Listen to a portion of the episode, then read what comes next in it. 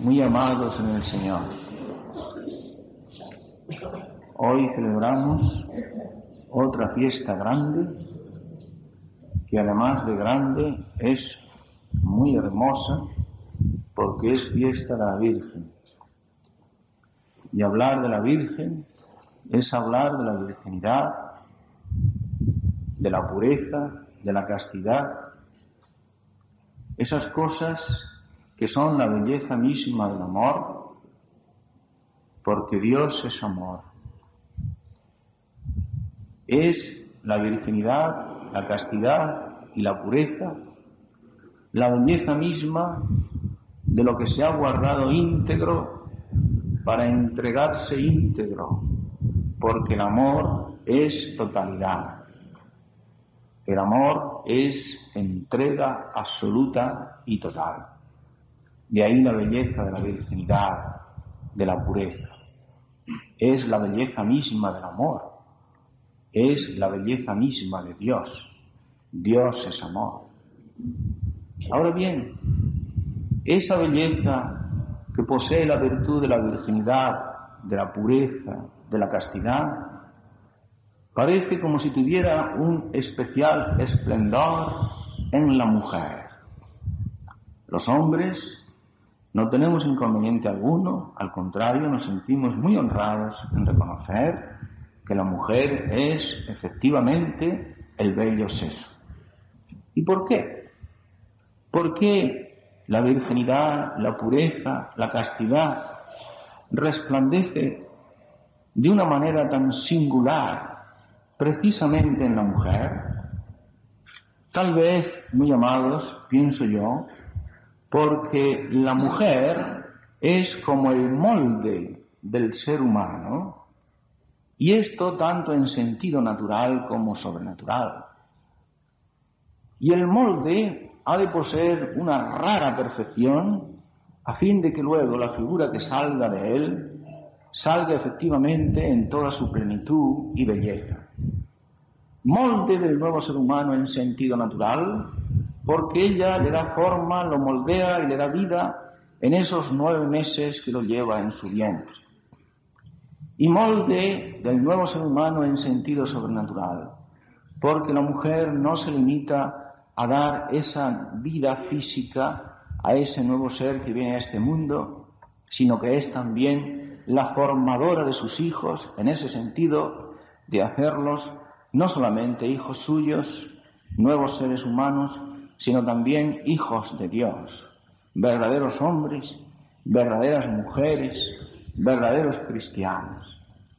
Y esta tarea de moldear a esos hijos de Dios, a esos verdaderos cristianos, y que parece que corresponde de una manera específica y singular a la mujer, la, tarea y la labor del Padre y el papel del Padre es esencial y fundamental, pero parece como si esa labor, digo, de formación de moldear, de moldear a los hijos le correspondiera de una forma específica a la mujer a lo largo de toda una vida. El día de Viernes Santo, al pie de la cruz, junto a Jesús agonizante, encontramos no a San José, sino a la Virgen María.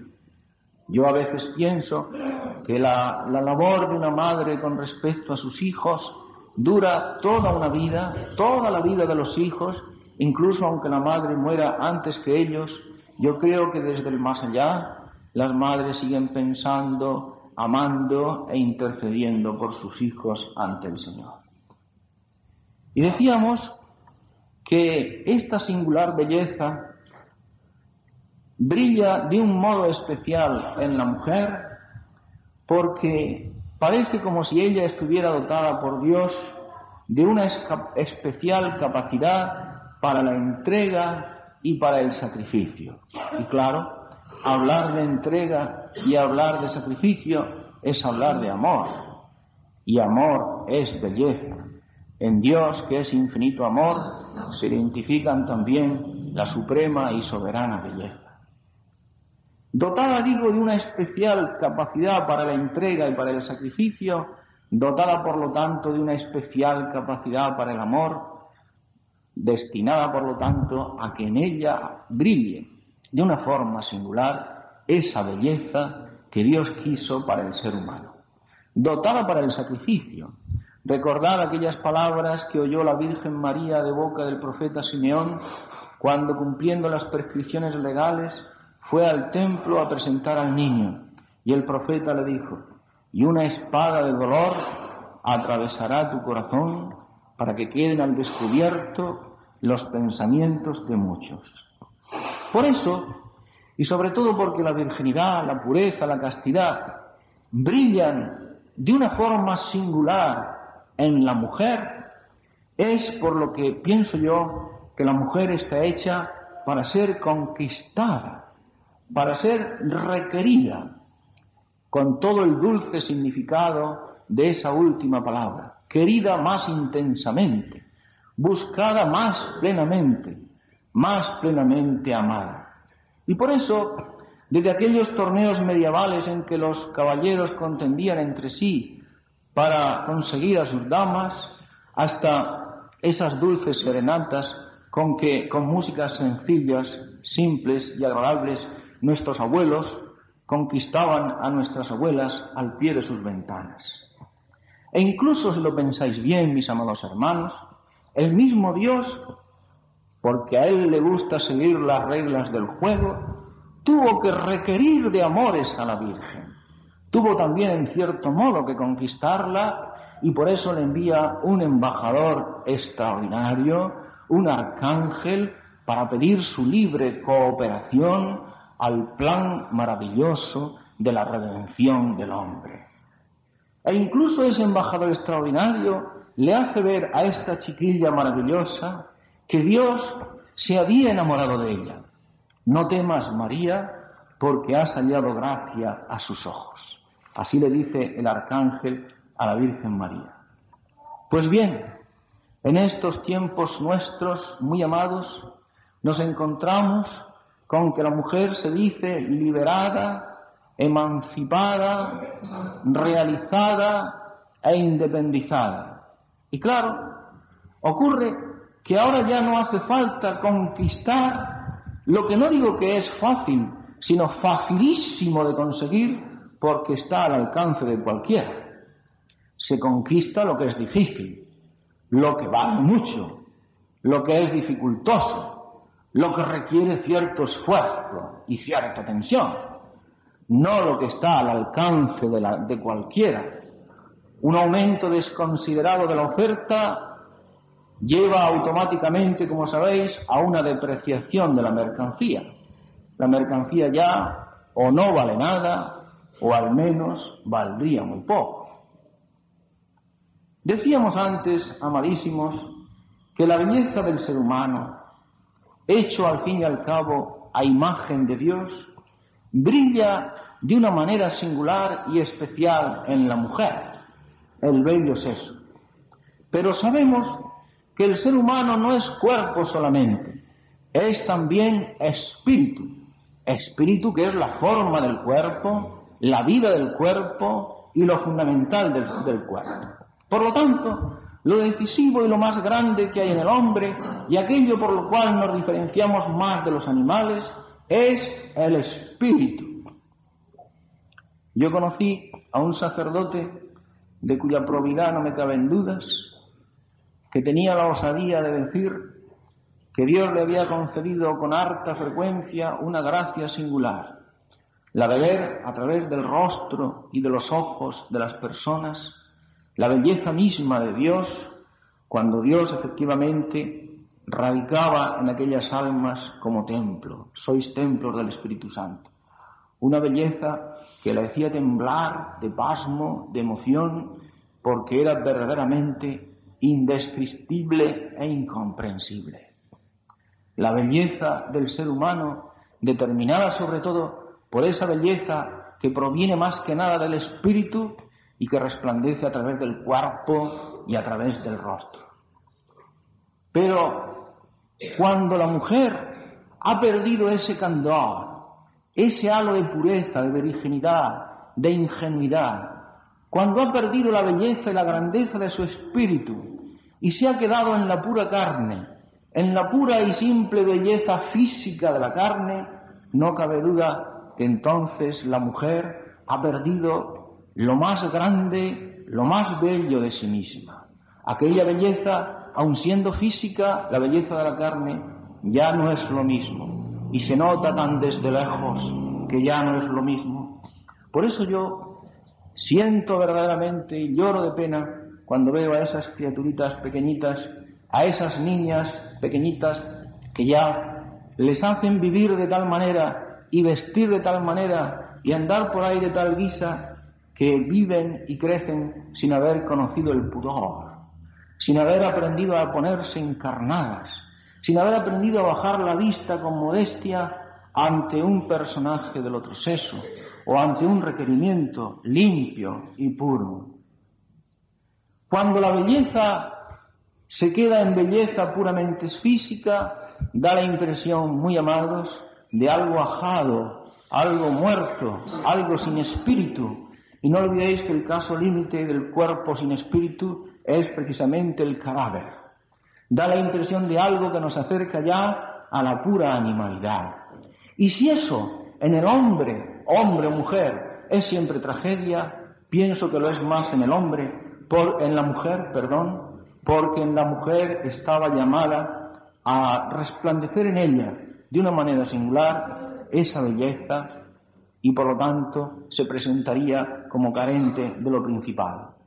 Aquel mi amigo sacerdote decía que también había tenido ocasión de ver los ojos de ciertas mujeres que habían perdido ese candor y ese espíritu. Y decía él que eran ojos como agresivos, como ojos de felino. ¿Hemos pensado alguna vez lo que significa esa frase maravillosa que aquella chiquilla singular, la Virgen María, pronunció cuando fue requerida por el arcángel Gabriel? ¿Y cómo será eso, le dijo la Virgen, si yo no conozco varón? Ese yo no conozco varón es la confesión más completa e ingenua de su propia y total pureza y virginidad. Ella, la que además no había conocido ni sombra alguna de pecado, porque incluso había sido concebida sin pecado, jamás la menor sombra del pecado había tenido posesión en ella. Por eso, la belleza de la Virgen, la belleza de aquella chiquilla singular, el candor y la inocencia de aquella muchacha elegida por Dios, han de ser algo tan tremendo, de ninguna manera una utopía ni un tema de sermones. Pienso yo que la belleza de aquella chiquilla maravillosa, madre de Dios y madre nuestra también, corre un único peligro, la de ser manchada con nuestras palabras o con nuestras tonterías cuando nos ponemos a hablar de ella. Pero hoy, muy amados, pienso que la mujer ha caído en una terrible trampa destinada por Dios a ser bella de una manera singular, con esa belleza completa e integral, cuerpo y espíritu que es la propia del ser humano y de una manera más especial de la mujer. Destinada por Dios, por lo tanto, a ser mujer y destinada por Dios a ser madre, pienso que para Dios, en los planes de Dios, no entran las mujeres infecundas, para Dios no hay mujeres infecundas. Está la maternidad natural y maravillosa del matrimonio cristiano. Y está la maternidad sobrenatural y aún más maravillosa de las vírgenes cristianas. Solamente pienso que una soltería llevada forzadamente y no aceptada por amor estaría condenada a la esterilidad. Pero fuera de eso, para Dios no hay mujeres infecundas y toda mujer ha sido destinada, por lo tanto, a la maternidad. Madre y mujer, belleza y maternidad. ¿No os acordáis que esos fueron precisamente los dos piropos que Cristo Jesús agonizante en la cruz le dijo a su madre y en ella a todas las mujeres del mundo? Cuando ella iba a sus pies y con él y con ella San Juan, el discípulo amado, le dice, mujer, ahí tienes a tu hijo, hijo, aquí tienes a tu madre, mujer y madre, los dos atributos de la mujer. Pero hoy le han dicho a la mujer los embusteros y embaucadores del mundo que la pureza es represión. Y diciéndole que la pureza es represión, entonces la han empujado, engañándola, a ir ofreciéndose por los mercados del mundo y exhibiéndose como mercancía. Lo mismo que cuando se va a la plaza y las mujeres de las placeras nos exhiben las cebollas o los tomates para que los compre y se los lleve el que quiera. Y habiendo matado en ella el candor, la inocencia, el espíritu, la virginidad y la pureza, han matado en ella la belleza con mayúscula. ¿Habéis notado ese síntoma de que hoy el piropo haya sido sustituido por la grosería? Y entonces han matado en ella el amor. Y entonces los embusteros y embaucadores del mundo la han convertido en un puro instrumento del hombre. Ella que se creía hoy más liberada y más realizada que nunca y resulta que seguía siendo engañada. Y hay aquí algo verdaderamente diabólico y duro, pero que me vais a perdonar que yo os lo diga. Cuando en estos tiempos nuestros tan difíciles y tan interesantes a la vez, cuando en nuestra patria dentro de poco veamos introducido el divorcio, eso que yo llamo el amor a la cata, el amor por tiempo, pienso que es una destrucción del auténtico amor. Porque el amor por esencia es totalidad y entrega sin condiciones y para siempre. ¿Cómo puede un hombre de verdad decirle a una mujer, te voy a querer por dos años? O te voy a querer hasta, hasta que me convenga. ¿Cómo se puede amar hasta que me convenga? Si eso va esencialmente contra el amor.